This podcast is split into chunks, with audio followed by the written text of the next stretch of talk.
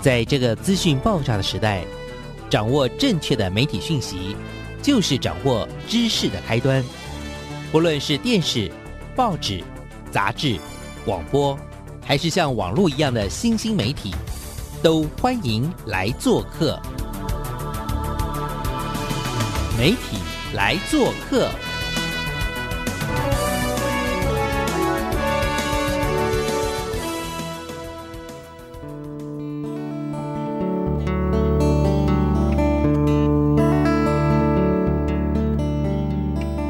大小事，欢迎来做客。我是主持人小黄老师，各位空中的听众朋友，大家早安！很开心有机会跟空中的听众朋友再次碰面。那大家的呃周末过得怎么样呢？每一周呢，我都希望透过这样子的一个询问呢，也希望让大家也能够感受到，其实呃，我们每一天度过我们的生活，我们都应该用呃全新的视角来面对我们的生活。那这个礼拜的媒体来做客呢，我想要为听众朋友邀请的是一位，也算是我心目中很赞许的一位老师。然后我觉得他也是一个很优质的嗯教育工作者。那在他的日常当中，其实我觉得他展现了一种对学生的关心，然后对阅读的喜爱。我们为听众朋友今天邀请到的是，我是称他了哦，叫做小小图书馆员哦。可是呢，他一点都不简单。我们来欢迎一下我们的阿密老师傅密慧老师来。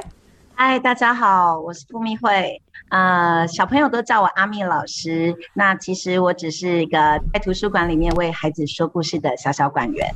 呃，我认识他的时候，好像我们第一次是在教育普朗克认识的，对吧？是是是是。那当时我就觉得，怎么有一个这么活泼的老师，然后呃，很愿意跟大家分享。那后来也没多久呢，我就查找了一下老师的资料，发现老师呢也是我们的二零二一年吗？我们的亲子天下的创新一百的老师。是是是。对，然后老师一路上呢也做了好多有趣的。阅读课，所以请大家千万不要小看小小的管员哦，阿米老师哦。请问你毕业于一个什么样的专长？然后最后为什么自己会成为一个阅读女神老师？来，请说。呃，其实我自己是幼教背景跟特教背景。我先生都笑我是双东姐妹花这样，呃，屏东师院的幼教系以及台东大学的特教呃硕士这样，那也因为这样子的背景哦，所以你可以猜想，呃，我的幼教呃滋养了我，让我变成一个很嗨的人，呃，是一个嗨咖。那我的特教的一个专业训练，让我在看待所有的小朋友可以。尽量的用不一样的一个角度来找到他们的亮点，这样。然后也因为这两个呃科系的一些专业训练，我从还没有当阅读老师之前，我就是一个很喜欢在教室里面讲故事的，就跟一般老师一样这样。那我很喜欢讲故事，我很喜欢看到小朋友不一样的地方。我常常也会觉得，我现在之所以为我。可能是来自于我从小到大点点滴滴的一个累积。那我也常跟同学校同事笑说，我自己其实是一个什么都不太会的人。那也因为什么都不会，从小到大你就会呃羡慕别人啊，或帮人家鼓掌啊，这样子的一个成长经验。可是后来我发现，这样子的成长经验就好棒哦，因为我好会帮小孩鼓掌哦。我从小就不是舞台上的孩子，嗯，那也因为这样子的，嗯，不太常成功的经验，所以我看到学校那些，嗯，有些透明，有些灰色，然后常在边缘或隐形的小孩的时候，然后我都会我自己会注意那些孩子啦，嗯，那换这样子的呃特质，我觉得换到了图书馆，我觉得正是刚好。因为啊，我的那个好朋友常会跟我说，一个好老师应该要有海报式的鼓励，就是啪啪啪啪啪啪啪啪啪的这种的鼓励吧。动物的那个海报，我以为贴在墙上的海报，就是这样疯狂的帮小朋友鼓励，这样这件事情对我来说是很容易做到的。然后我也真心觉得，因为我什么都不会，所以感谢所有的小朋友跟我一起成长，然后我们教学相长，跟孩子一起。觉，所以我就这样子踏上了老师这条路，也就这样子进入了呃图书馆，然后一做就做了十年多一点。阿米老师，因为我看了一下，就是你获得过教育部的阅读推手奖嘛，哈，然后另外就是呃，老师也在这个等于是说善用了图书馆的这个资源跟这个场域，因为图书馆就是你的一个王小王国，你在这个小王国里面，你来带领的孩子透过。阅读透过书籍，然后可是因为我看到你很多相关的介绍，我又觉得好有趣。就是你还改装那个车子成为行动书车，然后他们会带着孩子去。夜宿图书馆 会去进摊活动啊？请问一下，就是阅读在图书馆那个小王国也就忙就算了啊？请问为什么又还要搞一个夜宿，还可以去做进摊呢？来，这中间的神奇魔法又是什么？虽然我都笑称自己是小小馆员，可是其实呃，我们正式的职称是图书馆阅读推动教师。我一来要有图书馆的专业，我二来也要有。推动的那个本事，那我哎，我终于在我的第十年的时候，我走上了阅读，就是文学的这条路，我跑去那个进修儿儿文所，这样，所以我就觉得说，其实从这个呃职位的名称，你就可以看到，图书教师在学校真的是一个很特别的角色哦，所以也也是因为这样很特别角色。呃，身份定位定身份的定位很特别，再加上自己很爱玩，所以就会玩出一些很有趣的把戏。比如说像刚刚老师提到的行动书车，嘿，我要说这件事情是大概发生在七八年前，这件事情成为了我自己现在我的小孩。我的小孩是一个，嗯，身心有需要特别协助的小孩。这样，他一辈子的直至，他已经跟我许愿说很多次。他跟我说：“妈妈，我们长大开行动书车，嗯，我们要到乡下去，然后谁负责搬书，谁负责，妹妹负责弄那个 BB。”就是借阅流通，我负责开车，还有整理书的。我说那我做什么工作？他说你讲故事这样的那一种。然后我就觉得哇哦，也也算是有一点点的小小的传承。嗯，行动书车这个想法，其实我猜想所有的图书教师也都有这样子的梦想。就是我之前任教的学校不是那么的市中心，也是一种不三不四嘛。这个词听起来不是很。很好听哦，但是就是属于觉得有点偏远的学校，资源不是太多的学校哦。相对来说，小朋友要来上学，只能依赖爸爸妈妈接送。那所有的车程至少都就是虽然没有到上真的偏乡哦，但是车程都是要十五分钟以上的摩托车或者汽车的车程。那不论我在学校办理什么暑期的或是假日的活动，能来的人真的有限，因为他们出不来。嗯，孩子出不来，孩子很想来，他们他们的爸妈不愿意接送，那也是看到这样的一个点，然后再加上他们住的也很集中啊，就是那种中式大楼的那种社区啊，嗯，然后所以我就开着自己的车，把图书馆的书装箱啊，然后那个时候还没有现在那么无线这么方便嘛，哈，所以我们就用离线登记的方式，这样，就是反正书就是要人读嘛。寒假、暑假，我们可以就是两个月没有人读书呢，就装一装，然后就开车开到那个社区里面，然后跟那个管委会借那个空间，我们就每个礼拜去，然后小朋友这礼拜借书，下礼拜可以还，就算没有还没关系，你开学也可以还。总而言之，就是好好的读，放心的读。嗯，行动书册是一个，嗯，也算是开启我。各式各样、无所不用其极推动阅读的一个前一个，真的太猛了吧！我其实因为之前我也听过一些非营利组织哦，用这个面包车改装成行动书车。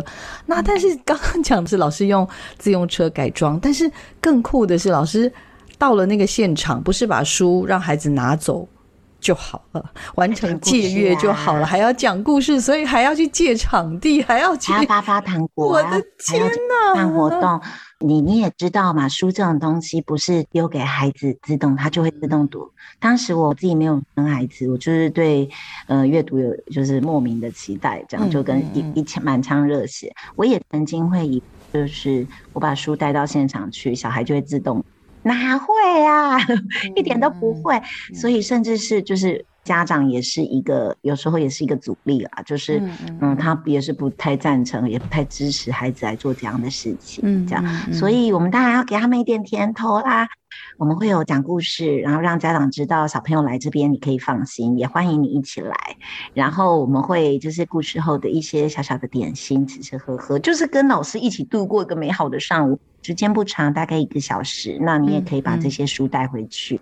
所以那真的就是那个老定酒老卡哦，阿弟弟 哥哥姐姐带弟弟妹妹穿拖鞋就来，那我们还是很开心呐。除了我们刚刚说的，就是。嗯，我们把书透过老师的车带到社区里面，然后甚至借用空间，一起陪伴孩子度过那美好的一小时，一起看书、聊书、听故事等等。哇，老师，你还做带大家夜宿图书馆，还有静谈呢，这又是在干嘛？赶快跟大家分享一下。夜宿图书馆的那个 idea 其实也是很有趣哦，就是呃，我调动到龙潭这个比较市中心的学校之后啊。其实一开始也没有想的太多，嗯，我的职工们开始跟我分享说，哎，他的小孩有去海科馆。参加那个夜宿屏东的那个海参馆的那个活动，哎，我听了也很好奇啊，我就问他说：“哎，那睡在那样子的博物馆场大概要多少钱呢？”哎，听下听下来之后我就觉得好可怕。后来我的校长啊，我们在聊之间啊，跟当时的校长陈秀慧校长也聊到这件事情，他就说：“你们如果愿意，何不妨我们也来办这样子的活动给学生，让孩子也有机会可以有一个夜宿的活动。”嗯，哇哦，有一个夜宿。在学校夜宿当然好啊，哎，这对老师来说哪有什么难的？就是把白天要上的课没有上完的那些课 搬到晚上，才不是这样呢。我们疯狂的 艾米老师绝对不会这么简单放过大家的，是吗？是。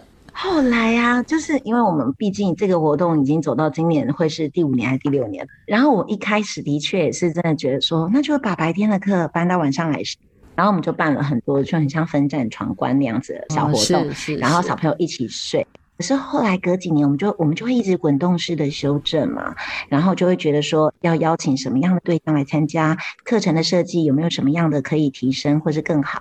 后来我们就慢慢的走向就是呃跟阅读有更深刻的一个连接，比如我们就把它设计成专门 for 毕业生的一个难忘的呃夜宿活动，然后我们每一年会有。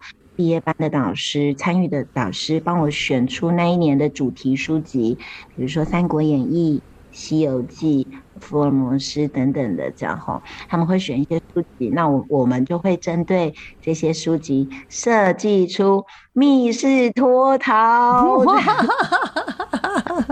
怎么那么疯？继续继续，快说！我就想说。啊，如果来上课，谁要听我上课啊？那当然就是要有点有趣一点啊。然后那几年我又去参加了一些密室逃脱的一些课程，然后我就发现说啊，密室逃脱这么有趣，也是要付一笔钱啊，去做体验。贵，是一个人一个人头的算，人头的对。然后我就会觉得说。虽然龙潭的这些孩子们低收入户并没有那么的多，可是我也觉得说，如果我们要邀请业者进来，或者是要把学生带去那样的场域，要他们付出五百、六百、八百，怎么可能？嗯没错，我就想说。那我就来自己做做看，这样，然后我们就做简单版的嘛，也不用做太难了，所以我们就这样子的的发想，我就哇玩了好多年哦，然后我觉得很令人感动的就是这些小孩。长大之后变成国中生，他们就回来变成我的智囊团了。嗯，我们去年度的耶稣图书馆，然后我们就业余，就我们是以《西游记》为主，我们就取了一个呃一个主叫“夜语西游记”，语言的语啊，“夜语西游记”这样。哇哦！然后所有的关卡都是我的国中生哥哥姐姐一同设计的。哇！我就只有那个海报式鼓掌。然后他们出点子，我就呃能买得到的我都买，做不到的我们就用列印或手做。我找大人的职工帮我们把想法落实出来，但是所有的谜题以及他呃 idea 都是国中生的哥哥姐姐帮忙设计。哇塞，真的是太了不起了！能海报师鼓掌，我也要海报师帮阿米老师鼓掌。能让国中，我觉得这真的是一个传承。就是呃，我也常跟小朋友开玩笑说，老师真的什么都不会，如果光靠老师一个人，真的是没办法撑起来啊。他们就会看我可怜，然后就会来帮忙想办法。那二来他们也很开心哦，所以呃，从去年。前年我就加入了那个戏剧的装扮，我去借道具，我去借戏服，让小朋友更有临场感。三国有三国的衣服，西游记有西游记的戏服。你知道有些时候临场感就是我们没有办法盖一个花果山给他们，但是穿上那个戏服之后。就超有 feel 的，不是吗？就很不一样，真的。那那演员呢？我好奇一下，那演员是志工妈妈吗？还是也是请？当然是学长姐啊，也是学长姐下来。哇，对对对，我们会以孩子为主，然后志工妈妈也会来支援，因为毕竟要顾着他的小孩。就摄影的部分是大人，我们就设计出很多各式各样的听说读写的关卡。呃，我们去年有一关就是。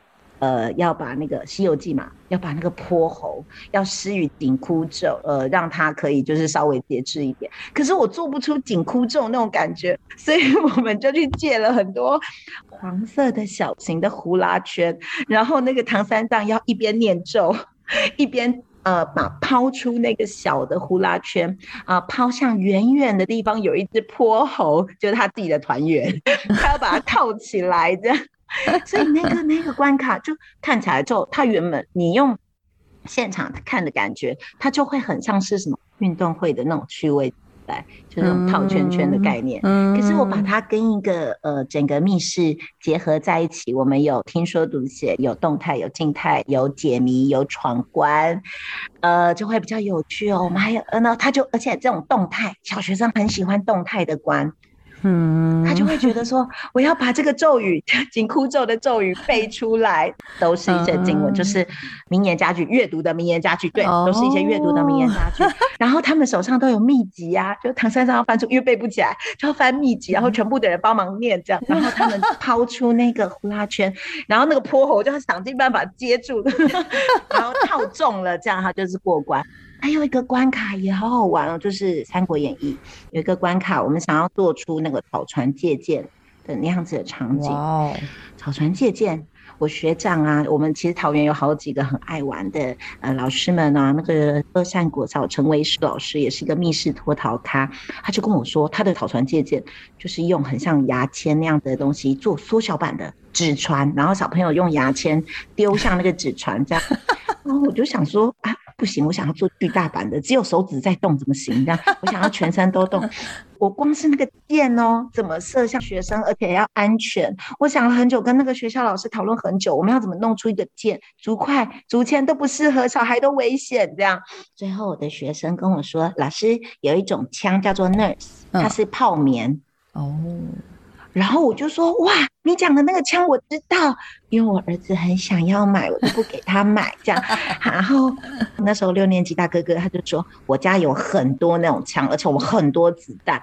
真的吗？那你可以来帮我们当关主，那箭就有啦，就是一直发射那个枪嘛，哈，然后射出很多泡棉的 nurse 的那种枪的子弹，然后那要有船呢，怎么办？船要在海浪中游走啊，我们就去借了推车，请小朋友做纸箱，做出一个船的纸箱，然后穿戴在身上。人穿戴着纸箱，坐在推车里面，有同学帮他推，就很像在海浪里面飘荡的、飘摇移动的一个小船，要有临场感，要有海浪的感觉嘛。所以我们就去拿了一个很长的蓝色的那个布。我们请小关主，就是请志工妈妈以及小志工的帮忙，他们就在那边帮我不停的抖动那个布，非常的长，然后就要制造海浪的感觉，那海浪就会造成干扰，就是那个草船的那个箭啊，没有办法射到，射不到那个船，射不到，所以在那一关他们就要比赛，就是谁能在有限的时间内 借到最多的箭，实在是太开心了，那个关卡。不论是在船上的人、负责接舰的人，觉得很好玩；然后推推车的人觉得很有趣；抖动布棚的人就说：“我抖了一个晚上的布棚，我手好酸哦。”这样，然后射箭的人也说：“哦，老师，我这样不停的连发，我就是觉得对他在家里很难得有机会可以这样子把所有的军火都拿出来，他不停的连发。”我的天啊！我就觉得太开心了。这个关卡之后，我应该很难再做出。真的，真的，只有阿米老师可以超越阿米老师。我们去年的《西游记》也有一个用锁链把唐三藏锁住，他们要解救唐三藏，唐三藏被那个蜘蛛精抓走了，然后所以蜘蛛精就要有一个蜘蛛的洞穴，我不可能做一个。蜘蛛精啊，我我的道具服没有那么精美，所以我们就用一个很小的储藏室，然后用很多很多的毛线当蜘蛛网，毛线都串上铃铛，然后小朋友要像那个不可能的任务嘛，就是要爬进去，不可以碰到铃铛，因为碰到蜘蛛的线你就输了，你就要去门口重新爬，所以他们就要穿过那个洞穴，然后就重重的蜘蛛丝爬到里面，然后看到他们的唐三藏。被那个锁链，锁链哪里来？就是我我女儿的塑胶锁链，这样就很像晒衣绳，但是它可以拆，中间可以拆卸，这样唐三藏就已经被锁链通通套住，然后锁链上面就扣着一个一个谜题，是一个旋律，然后那个旋律就是我们由学校老师帮我们唱出啦啦啦啦。哈哈哈哈哈！哈这种妖精的那种声音，他们就那边听很久，然后什么鬼啊？后来才知道说，哦，那那那那可以对应到钢琴键盘，因为那边就摆了一个钢琴，就是嗦啦啦嗦，然后他们就可以解开那个密码锁。阿明老师呢，刚刚分享了太多关于他运用这个我们的小小的图书馆阅读老师这个角色呢，竟然可以发挥出这种各式各样的创意。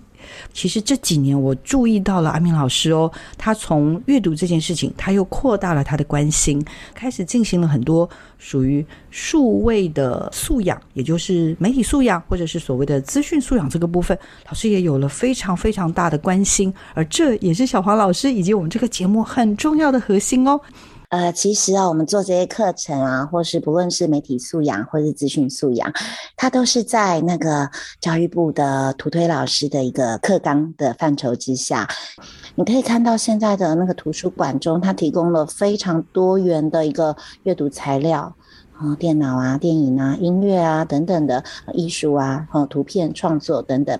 所以，嗯，回到我们的教学现场，嗯，我自己也会开始思考，所谓的阅读课，嗯，应该是可以呃拉高它的层次，嗯，让小朋友可以去面对更多更广的资讯。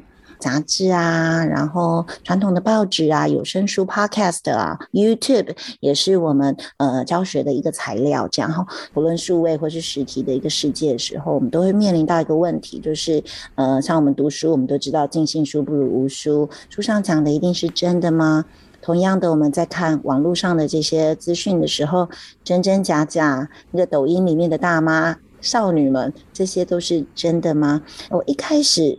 会做这样的事情是抖音，我一开始会觉得是困扰，觉得学生已经是沦陷了的那个呃契机就是抖音。我看到孩子们在上课的时候一直在跳手指舞，就是手一直在动的 啊。好，我也接受这样的状态，然后我也知道说抖音中有好多十五秒很吸睛的影片，那这是一个青少年的，我我当时是把它看待成是青少年的次文化，可是没想到就是。赖群组里面一大堆长辈图，好，那是长辈的习惯，那我也都尊重了。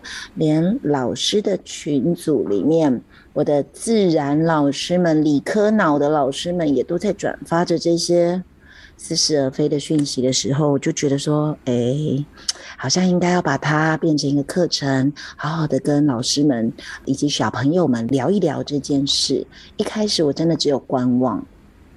然后在网络上打假，对，但是后来我就觉得单靠我一人之力不行，它要变成课程，然后让小朋友也知道这件事，所以带孩子从更高的角度哦去呃思考资讯这件事情，然后认识各种的媒体素材，更挑战呃让他们去思考这些媒体传播者背后的一个目的以及意图，这个就是资讯辨识。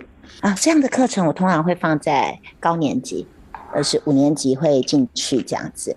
那我们今年来也开始尝试，试着在四年级的时候，呃，让小朋友看看，就是网络上就比较不好的一些材料，那就是数位健康的议题嘛。这样，因为上课的那个素材就是他们生活中常见的一些新闻媒体、YouTuber，所以小孩子接受度都很高哎。嗯，这个部分我其实是更好奇了，是因为呢，我们都开始有了这样的关心，然后我们也注意到，就是孩子其实大量的在使用这些社群媒体吧，嗯，那这个是他们的日常，然后在这个里面的内容其实。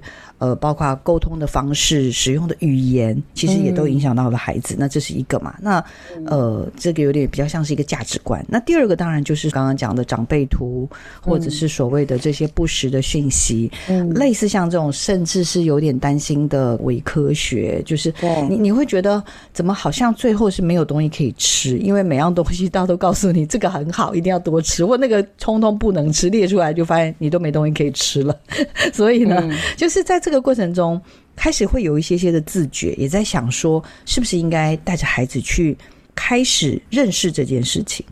是，我觉得小黄老师刚刚提到一个自觉这件事情，我觉得自觉很重要。哎，就是我们在做这些思辨课程的时候，其实我自己也很小心，因为我也会尽量避开，比较我不喜欢用教条式的嘛，哈，毕竟那也没有任何效果。这样，所以我自己当时设定自己的教学目标，就是我要带学生认识。以及给他一些问号，让他去思考，看一看这些东西，呃，是否就是真如他想象的一切那么那么的美好？这样子。事实上，在整个资讯素养的课哦，我花了几个小时跟学生上完之后，他们也会有那啊，老师，那我们没有东西可以相信呢？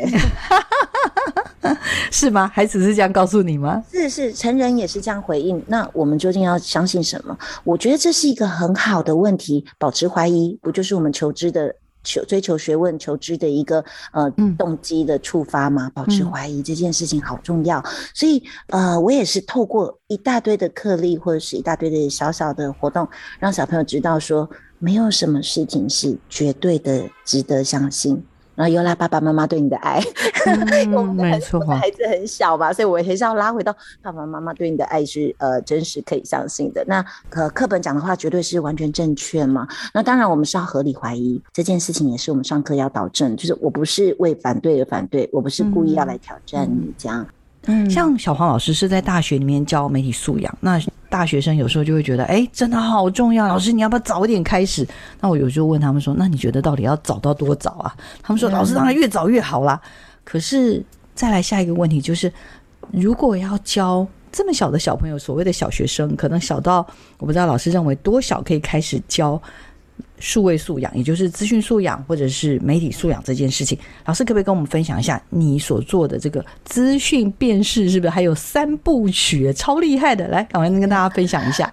我想这个也是所有老师的困扰，就是呃，在一零八课纲之后啊，呃，有把媒体素养、资讯素养这件事情纳入课纲中，可是其实教材还没有编制出来，那也因为还没有教材，老师其实真的也都不知道我该怎么教。我要教什么？我要教到哪里？诶，我大学学四年呢，你现在要把它端过来教给小学生，怎么可能这样？可是我都觉得说，呃，很困难的那些学理，我们事实上是可以透过一些简单的方法让孩子了解。那是，而且加上我也没有什么高高大上的一个目标，就是我只是带孩子认识这件事情而已。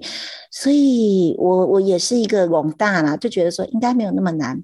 我的教材大部分是来自于那个呃教育部的资讯素养网站，啊，它也有一个媒体素养教育资源网，那甚至是还有个 eTeacher 的网站，都把这些影音以及议题都做得非常好。我常常也会觉得说，是因为我是阅读老师，我有这个课，我有这个时间，啊，来上这些东西名正言顺。那其他的老师一时之间不知道怎么下手，所以都通常都会等到小朋友发生问题了。网络霸凌了、诈骗了，然后上当了，然后再来谈这些事情，都有点 亡羊补牢。可是亡羊补牢也很好啦，这样只是说呃会有一点点遗憾，遗憾。我们怎么样在一开始就让他知道说网络上有一些风险，有一些呃危险的人事物在那边，所以我就带孩子玩一玩，就是谁说真心话的小游戏，嗯，从玩游戏开始。这些小游戏，小朋友常常就常玩呐，因为他们在平常在教室之中都在玩什么狼人杀，就到底谁是假的这样，然后谁是一本正经的瞎扯这样，对对，然后小朋友就会觉得这个游戏很有趣，然后再透过一些故事哦，就是小朋友常阅读的一些绘本的材料，那我在借由这些小游戏、故事、影片，再让他们带到更高一层的讨论，就是我们平常在教室中的对话，在厕所。茶水间的那些对话，讲到学校里面有鬼这一些，你到底怎么去猜测或者去看这个讯息到底是真的还是假的？嗯，然后让学生去呃讨论。就是小朋友一定讲不出什么嘛，他们就说老师，地下室真的没有鬼。我因为我去过哦，因为他有生活经验，他见多识广，他有曾经有去考察过。老师那个人看起来眼神闪烁，一看就知道是假的。老师他讲的也太夸张了，那个地下室有鬼，还讲了那个他曾经看过鬼影，怎么可能？哦，他夸大，所以他让你觉得说这件事情不可信。那什么东西是相信的呢？然后呢，光是小朋友知道也不够，所以我就要让他回去调查。小朋友身边的大人是影响他们的关键，而且这些大人是资讯过滤的重要筛网。小朋友在教室里面学到这些辨识资讯的一些方法，他们可不可以透过回去访问，让他们身边的大人也知道秘方？嗯，然后接下来我们回到教室，我们一会可以让小朋友呃了解一下我们生活中的资讯来源呐。蛮很多种啊，有些是呃电视机啊、广播啊、YouTube、IG 啊，那有一些可信度很高，有一些传递速度很快，甚至就是所谓的内容农场得知的，对不对？哦，可能夸大这样哈，或者是真真假假，然后讲不清楚，所以我就把呃透过呃一个简单的一个表格，让小朋友试着把这一些。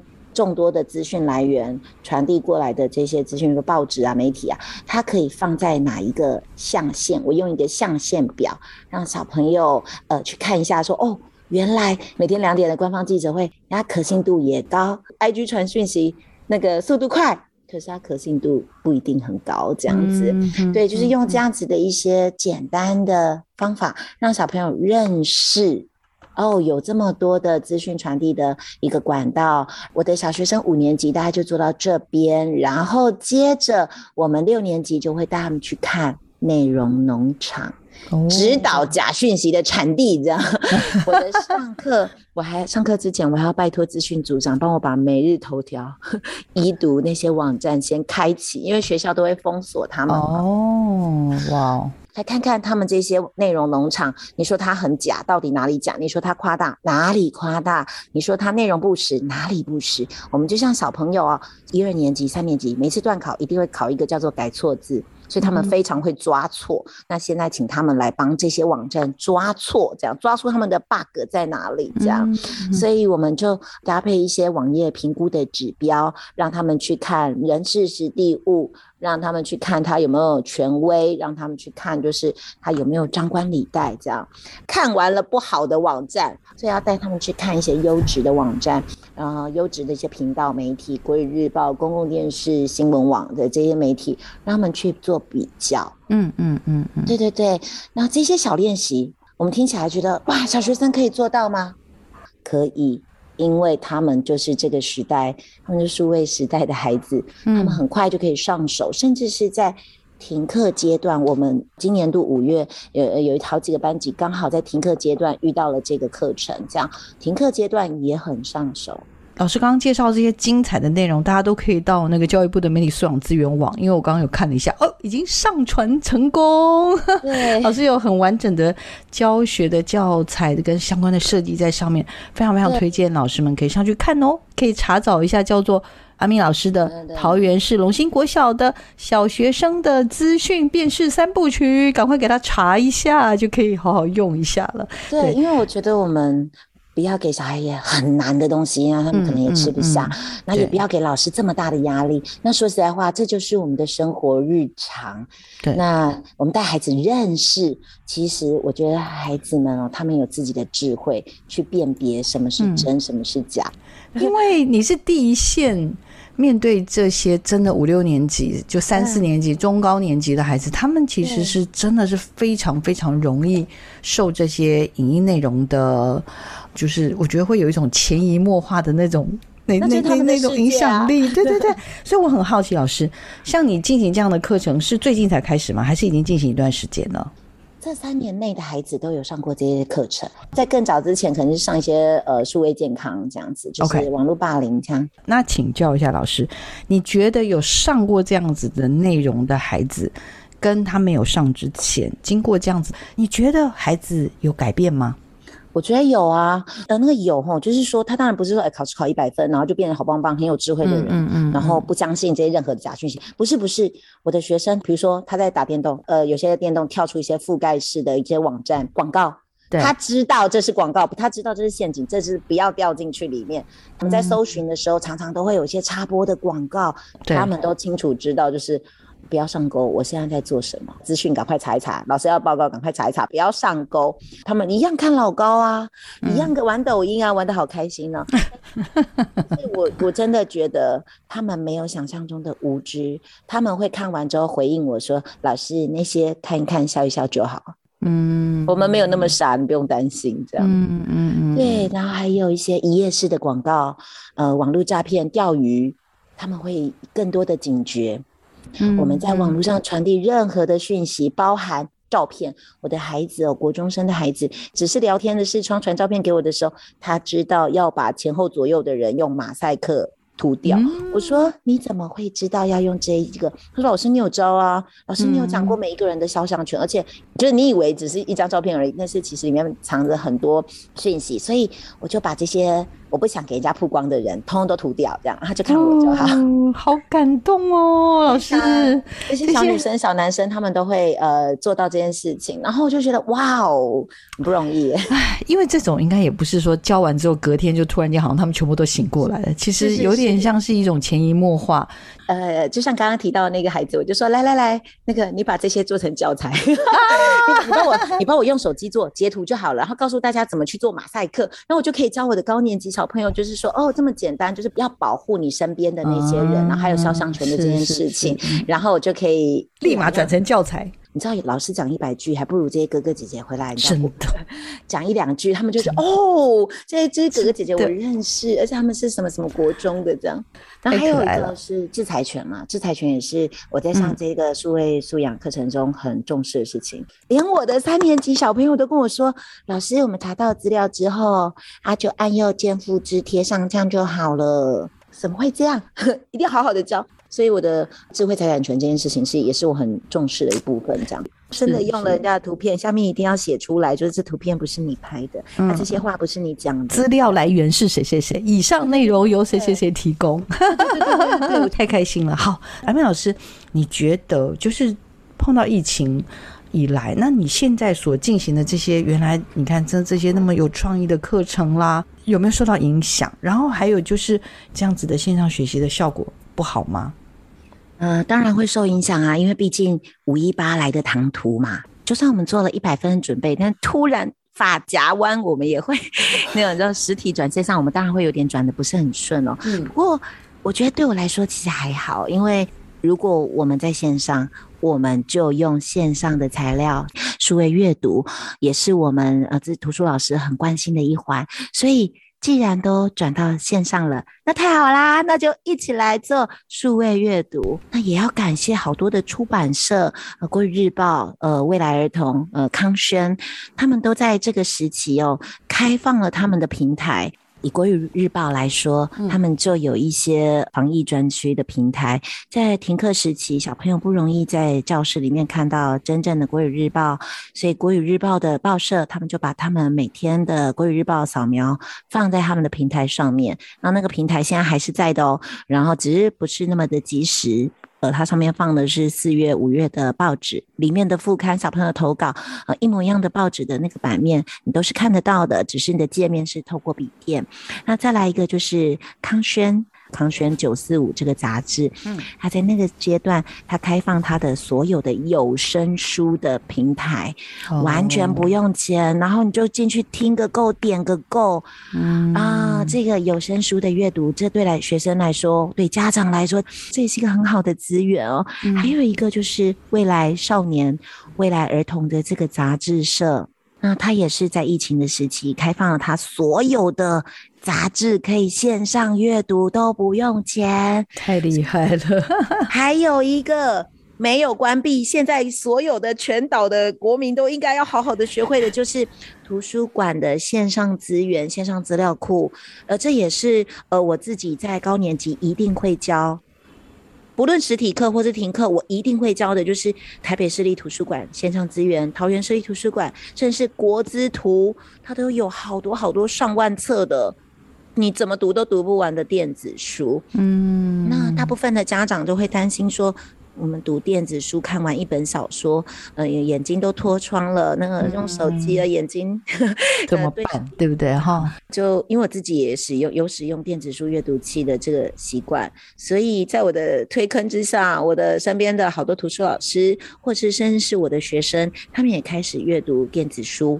呃，像现在开学，我们一样透过呃 Google 平台，或者是像现在学习吧那些，让小朋友可以透过那些平台看到一些老师已经整理好的线上阅读资源，不只是在线上阅读，还可以用手机直接给老师回馈。读完了，看完了这段小影片，我们可以立刻跟小朋友进行一些讨论跟提问。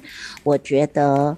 嗯，虽然线上学习它的效果跟实体学习，我觉得不能放在同个嗯天平上了。现在的这个阶段，九月一号开学了，嗯，我觉得老师也不能偏废。可以上课的时候，我们好好珍惜那个人与人之间的相处，然后那个温度的呃流传。但是呃下了课之后，我们也不要忘记呃线上资源有好多值得学生去探索的地方，嗯，包含小黄老师之前介绍的一些媒体资料库、电影平台那些。都是在实体课，我们没有那么多的时间对教学生。我我始终觉得，如果我们的孩子已经是数位时代的孩子，也好擅长二十四小时挂在网络上，那我们就喂他吃一点好的东西，就提供一些好的素材，呃，让他去认识一下，就是哦，原来网络上有这么多。有趣的东西哦！原来透过网络，我们可以看到更多、更宽广的世界。这样是完全认同，完全认同。不管是作为老师或者作为家长，可能也都是看见了这样子的一个疫情来了，呃，大家所面临到的挑战。考虑线上的这种刚刚讲的数位阅读这样子一个方式，呃，不习惯的人也开始要练习怎么做这件事情。除了书之外，其实也有很多其他的选择。然后它的来源，可能以前在学校你讲这些，大家还会觉得哦，你讲的干嘛？我要借书，我就来图书馆借就好；要看就来图书馆看啊。老师，你干嘛讲那些？但是你就突然发现，你瞬间被冻结。你其实。如果你知道有这些方式去可以取得一些资源，然后刚刚所说你擅长，你有五感嘛？你喜欢用看的你就用看的，你喜欢用听的就用听的，你喜欢看家听都可以这样子，是不是这样子？疫情呢这件事情呢，虽然是呃雪崩式的一个改变啊，但是我真的觉得。呃，最坏的时代也是最好的时代，是危机也是转机。嗯，你看以前我们在现场推动，就是怎么去登入呃桃园市立图书馆或台北市立图书馆的账号跟密码，怎么去进去啊？没人要听的，没人要理我啊！真的真的啊！一个停课之后，大家都会了，大家就瞬间都会了，然后就发现里面东西好好用哦，而且里面怎么那么多书，借不到的书。那边都有，动动滑鼠，你喜欢的书马上送到你面前，这样。哎，真的真的。不过不过，我还是觉得阿明老师做了很多很重要的事情。我觉得除了观看，除了学习，还有刚刚讲的防身术，也就是所谓的媒体或者资讯的防身术，在这件事情上面，我觉得阿明老师的。推动跟呃投入的心力啦，我也是真的觉得特别特别的感动，也很希望教育现场的伙伴们，如果对这一块有兴趣，或者也觉得真的好重要，赶快来跟阿咪老师请教。开心今天能够很正式的介绍我们这个超强的小小图书馆员阿咪老师，希望老师能能带我们大家来一游这些资讯的书海，我们不迷路，而且我们也能够找到。帮助孩子走向下一里路很重要的工具哦，我想这是艾米老师带给我们满满的幸福。然后我也很希望透过呃这样子过程，让更多好老师被更多人认识跟看到哦。我相信啦，太多你可以说的事情，因为今天还有好多你写的，我都想要问，都还来不及问。我们来相约下一次，我们再来跟听众朋友说更多好听的故事哦，好不好？很开心啦，今天来到我们的节目现场，跟我们大家说了好多爱书跟爱孩子的故事，希望你们也喜欢哦。我们也祝福阿米老师一切都顺利，也谢谢听众朋友的收听哦，请大家持续锁定我们的媒体来做客，我们下礼拜见。谢谢阿米老师，也谢谢听众朋友，谢谢，谢谢大家，拜拜，拜拜。